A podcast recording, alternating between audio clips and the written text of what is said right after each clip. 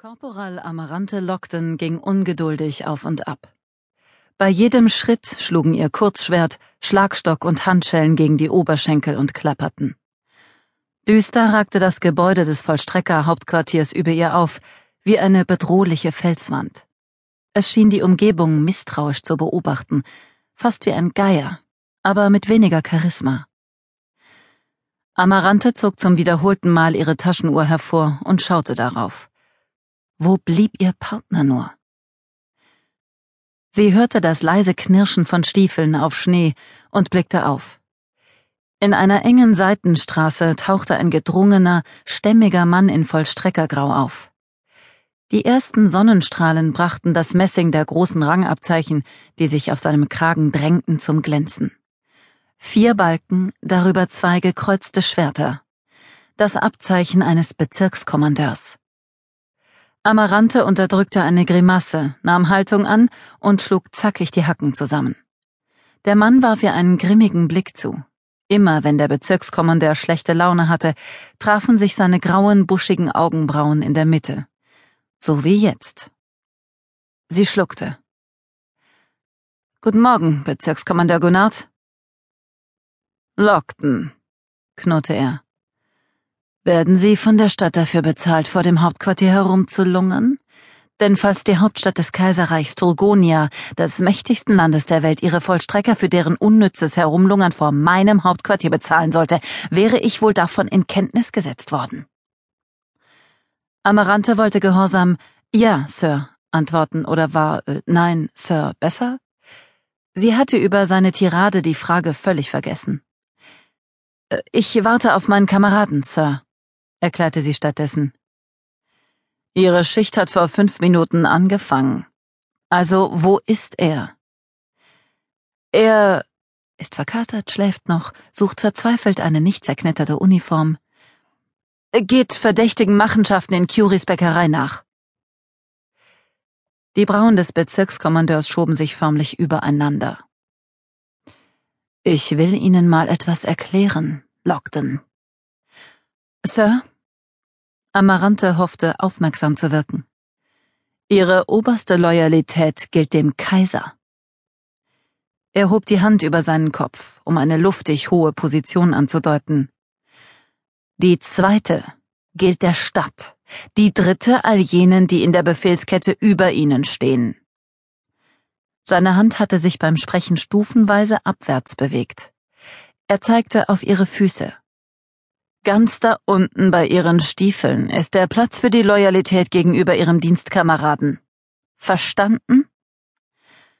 Kaiser statt Sie Stiefel. Verstanden, Sir. Soll das ein Witz sein, Lockton?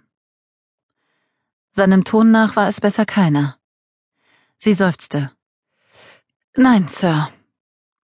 Wenn Sie nicht begreifen können, wem Sie verpflichtet sind, Machen Sie's lieber wie die übrigen Frauen in Turgonia und eröffnen einen Laden. Amarante bemühte sich um einen neutralen Gesichtsausdruck und schob jeden Gedanken an ihre heißen Wangen beiseite. Ja, Sir. Also. Der Ton des Kommandeurs wurde gefährlich sanft. Ich frage Sie noch einmal. Wo ist Ihr Kollege?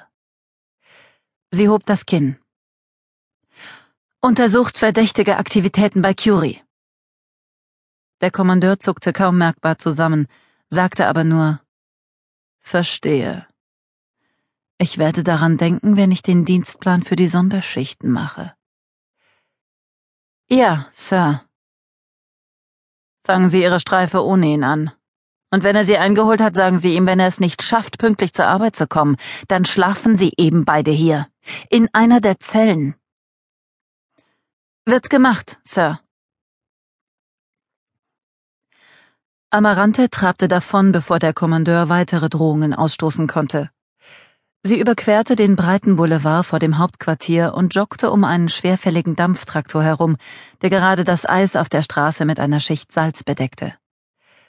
Sie bog in eine von Schneehaufen gerahmte, kopfsteingepflasterte Gasse ein, die so eng war, dass man die Wände rechts und links mit ausgestreckten Armen berühren konnte. Fast hätte sie einen Mann und eine Frau angerempelt, die aus dem zu einem Buchladen umfunktionierten Tempel kamen. Die beiden waren in Pelzkappen und Anoraks eingepackt und wichen angesichts ihrer Uniform hastig in den Schatten einer kopflosen Statue in einer Wandnische zurück. Zur letzten Jahrhundertwende hatte Kaiser Motasch, der Verrückte, den Atheismus zur Staatsreligion erklärt und verfügt, dass alle Götterstatuen geköpft werden sollten. Selbst hundert Jahre später nannten die Einheimischen den Sitz des Kaiserreichs immer noch Stumpf. Die köstlichen Düfte aus Curies Bäckerei stiegen Amarante in die Nase, als sie auf den nächsten Boulevard heraustrat, und sie warf einen sehnsüchtigen Blick auf das Gebäude. Bilder von Apfeltaschen, glasierten Früchten und Gewürzbroten schmückten die Fenster und informierten diejenigen, die das Schild nicht lesen konnten. Ein schlachsiger Student stopfte sich beim Herauskommen einen Plunder in den Mund. Warmer Zuckerguss tropfte über sein Kinn. Jemand tippte Amarante auf die Schulter. Kauf dir was. Die Stadt wird schon nicht in Flammen aufgehen, nur weil du dir hin und wieder etwas gönnst. Kann nicht. Sie warf ihrem Partner, Corporal Holt, der jetzt neben ihr herging, einen Blick zu. Sie wollte ihn anschreien, weil er wieder zu spät gewesen war, aber es hätte sowieso keinen Sinn. Und welcher Mann legte schon Wert auf ungebetene Kritik? Vollstrecker sollen sich fit halten. Nach so einem Plunder müsste ich heute Abend die ganze Seerunde laufen. Das machst du garantiert sowieso. Schon um dich dafür zu bestrafen, dass du nur in Versuchung geraten bist. Amarante hielt nicht viel von Holes Ernährungstipps. Er war zwar deutlich größer als sie mit ihren 1,65 Meter, aber seine krumme Haltung machte den Unterschied wieder wett. Der deutliche Ansatz eines Bierbauches wölbte sich über den Gürtel seiner unordentlichen grauen Uniform. Das Rangabzeichen aus Doppelbalken auf der linken Kragenseite war in einem anderen Winkel festgesteckt als das auf der rechten. Sie griff nach einem, löste es und befestigte es so, dass beide Abzeichen zueinander passten. Danke, sagte Holt trocken. Du weißt schon, dass du die großmütterlichste 25-Jährige bist, die ich je getroffen habe, oder? Das liegt daran, dass die meisten Frauen, die du kennst, in Bordellen arbeiten. Ah, die sind die besten, sehr zugängliche Damen. Du hast beim Rasieren eine Stelle übersehen. Amarantes Hand bewegte sich zu ihrem Taschenmesser. Soll ich? Nein, Holt duckte sich weg. Wirst du's denn nie satt, das Musterbeispiel einer Vollstreckerin zu repräsentieren? Du mit deiner perfekt gebügelten Uniform, den allzeit glänzenden Waffen und den festgezurrten Haaren. Kein einziges deiner schönen dunklen Haare entkommt je diesem unvorteilhaften Knoten. Mit einem Stirnrunzeln fasste Amarante nach ihren Haaren. Sie saßen ordentlich und störten sie nicht. Das war wichtiger als Schönheit. Du kommst überpünktlich zur Arbeit, fuhr Holt fort, bleibst länger, beachtest jede Vorschrift punktgenau, und was hat es dir gebracht? Nach sechs Jahren bist du immer noch Korporal. Du bist doch auch nach sechs Jahren immer noch Korporal, erinnerte sie ihn. Na ja, sagte er mit selbstgefälligem Ausdruck. Wie es aussieht, bin ich auf die Beförderungsliste gekommen. Ich werde nächsten Monat Sergeant. Was? Du wirst Sergeant? Du, du kennst doch nicht mal die Hälfte der Vorschriften und kommst jeden zweiten Tag zu spät zur Arbeit. Holt schaute weg. Du bist meine Partnerin, Amarante. Ich dachte, du freust dich für mich. Sie starrte auf den festgetretenen Schnee in den Gehwegritzen. Er hatte recht. Sie sollte sich für ihn freuen, aber dazu erschien ihr das alles zu ungerecht. Glückwunsch, brachte sie immerhin heraus, aber sie bezweifelte, dass es sich ehrlich anhörte. Sicher kommst du nächsten Monat auch dran, sagte Holt.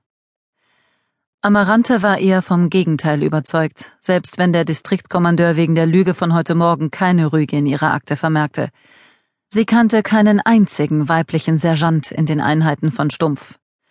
In die Armeen des Kaiserreichs wurden Frauen nicht aufgenommen, Und nur widerwillig hatte man ihnen erst in der vorigen Generation gestattet, als Gesetzesvollstreckerinnen in der Stadt zu arbeiten.